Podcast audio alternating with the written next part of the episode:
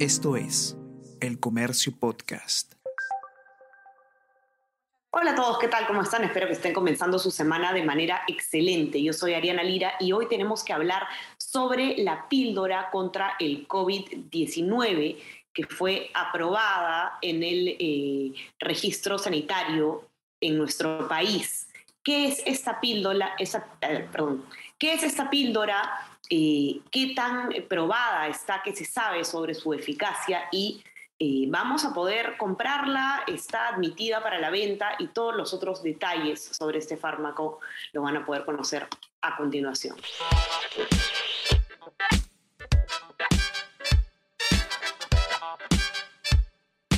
Esto es Tenemos que hablar.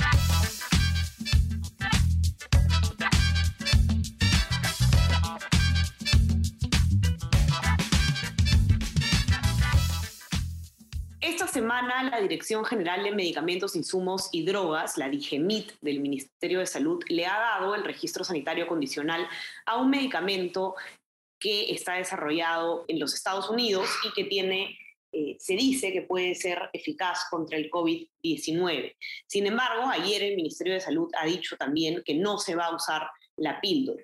Así que eh, para que nos cuente exactamente cuál es la situación de este fármaco, está con nosotros Bruno Ortiz, periodista de Ciencia y Tecnología del Comercio. ¿Qué tal, Bruno? ¿Cómo estás? Bienvenido. Gracias, Ariana, por la invitación. Cuéntanos, Bruno, eh, ¿de qué se trata este, esta, esta píldora y por qué estamos viendo que el MINSA no, no va a entregarla, ¿no? Como parte del tratamiento contra el COVID-19. Lo que pasa es que como era de esperarse, eh, así como se fueron desarrollando las vacunas durante, durante incluso eh, el inicio, el primer año de la pandemia, también se fueron desarrollando otro tipo de, de tratamientos o se fueron adaptando a otro tipo de tratamientos ya existentes para ver si es que funcionaban o no contra, contra el COVID.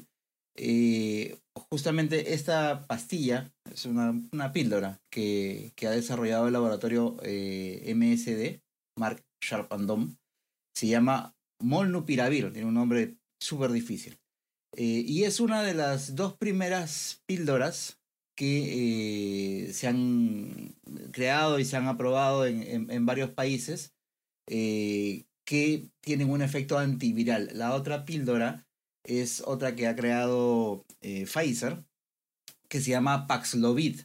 Las dos hacen más, más o menos lo mismo, que lo que buscan es ingresar al organismo y evitar que el virus se replique con determinados, este, bajo determinados mecanismos, digamos.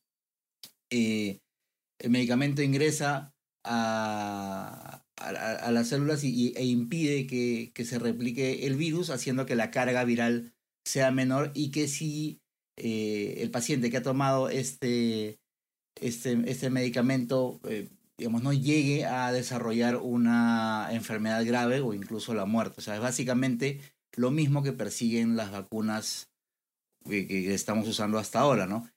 El tema en particular con este, con este medicamento, con el molnupiravir, es que em, recibió este registro sanitario, eh, tiene un nombre especial que es el, em, eh, no, es, no es el, uso de emergencia, sino es eh, em, un registro sanitario condicional, ese es el nombre exacto, que es el mismo registro sanitario que tienen, por ejemplo, las vacunas no para poderse usar bajo un, una determinada circunstancia. Incluso hubo un decreto que eh, modificó el reglamento justamente sobre este tipo de registros sanitarios para poder flexibilizar un poco más la norma en casos de emergencia sanitaria como las que estamos viviendo.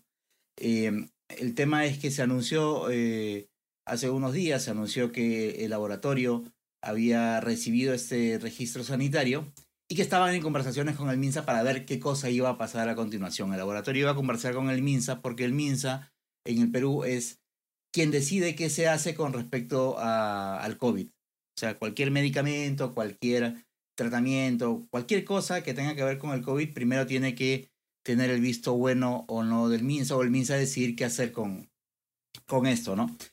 Eh, al día siguiente que se hizo el anuncio, eh, se se indicó, salieron algunos voceros del MINSA a decir que no iban a utilizar el, em, el monopiravir como parte de em, el protocolo del tratamiento del COVID a nivel nacional. ¿Por qué? Porque eh, lo que habían determinado los organismos que estaban revisando esta información en el MINSA era que eh, no se contaba con la suficiente evidencia científica que justificara su uso. Ahora, ¿qué tan cierto es eso? Es bastante cierto. El, digamos, em, para su uso, eh, el laboratorio, la farmacéutica, había hecho un ensayo clínico. Lo que se ha hecho público, lo que se conoce, son los resultados de un ensayo clínico que fue publicado en diciembre del, año pasado inicialmente, en una publicación que es de New England Journal of Medicine. Y son los resultados del el ensayo clínico en fase 3. Ahora, el tema es que ya pasando a, cosas un poquito más técnicas, efectivamente se trata de un solo estudio, se trata de un universo de pacientes bastante chicos porque este ensayo se hizo en un poquito más de 1.400 pacientes. Y al final, si bien en un principio se supone que la eficacia del medicamento en evitar, em, en, evitar eh, que un cuadro de COVID eh, se convierta en, severo o la muerte, eh, inicialmente era de 50%, pero después hubo ahí un reajuste y esa eficacia llegaba al 30%. O sea, además de eso, hay otros factores que, que también se han ido conociendo que hacen pues que al final, cuando tú haces el balance eh, costo-beneficio, si es que realmente te va a, a, ser conveniente hacer la inversión para incluir este medicamento como parte de tu estrategia, eh, lo que ha decidido la autoridad es que efectivamente no, no, no iba a ser así, pues no iba, no iba a, mm, no le iba a convenir al país eh, hacer una, una inversión para un medicamento que no es lo suficientemente eh, eficiente como se esperaría, ¿no? Escucha todos los podcasts que el Diario El Comercio trae para ti. Las cinco noticias del Perú y el mundo. Tenemos que hablar. Easy Byte primera llamada y jugamos como nunca. Escúchalos en la sección podcast del comercio.pe o a través de Spotify, Apple Podcast y Google Podcast. Ahora, em, por otro lado, otra cosa interesante a conversar sobre este fármaco, Bruno, son los efectos adversos, que también lo, lo tocas tú en tu informe. Claro, o sea, eh, justamente eso es otro de los, de, los temas, ¿no? O sea, si por una parte el ministerio decía, mira, no, contamos con la suficiente evidencia en el sentido de que vaya a servir más que otra cosa, ¿no? Porque normalmente se hace eso, ¿no? Se evalúa si es que tu, eh, lo que tú estás investigando, el medicamento que estás utilizando, va a, a funcionar más de lo que ya, va, o va, digamos, va a servir más, si va a ser más útil, si va a ser mejor utilizarlo, en comparación a lo que ya se usa. En, ese primer, este, en esa primera comparación, el medicamento no salía muy bien parado, porque como te decía, su eficacia finalmente era del 30%, entonces no es tan alta. Pero además, es un medicamento cuyo manejo es bastante sensible. ¿Por qué? Porque por, el, em, por la manera en que actúa, ¿no? por cómo logra que eh, el virus en el organismo deje de replicarse, eh, al final no puede ser utilizado por, por, cualquier persona, ¿no? O sea, si bien este tratamiento es un tratamiento que no es de uso, no, es para todos los pacientes, es solamente para, digamos, se, se recibe con receta médica exclusivamente y luego de que un médico te haya este, diagnosticado y te, te recomiende por el cuadro de que tú sí deberías tomarlo, porque es, es, una, es un medicamento que lo debes tomar si es que te lo recetan dentro de los primeros cinco días de infección y ya tienes algún síntoma. Si es que tienes eh, algún factor de riesgo, eso quiere decir si eres mayor de 65 años, si tienes comorbilidad o si tienes algún tipo de, de problema autoinmune. Y lo tienes que tomar por cinco días, etcétera, etcétera.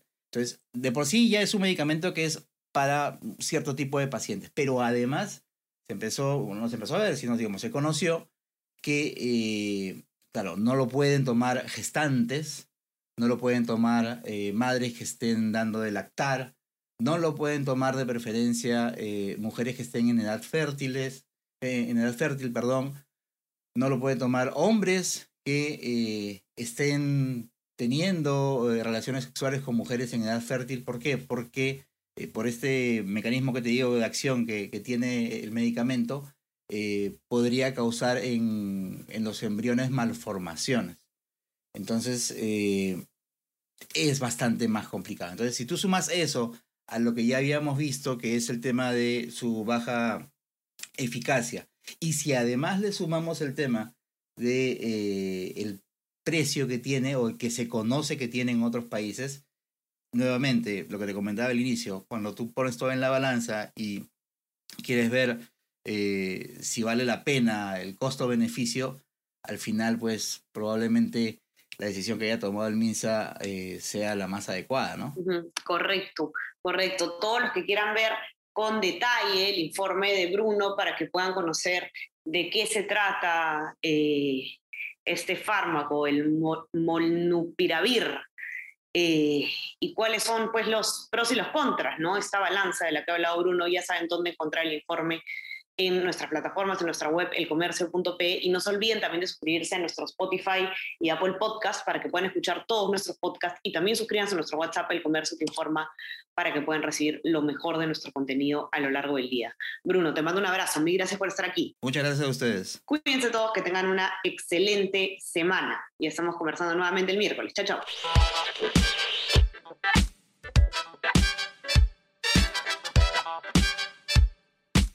Tenemos que hablar.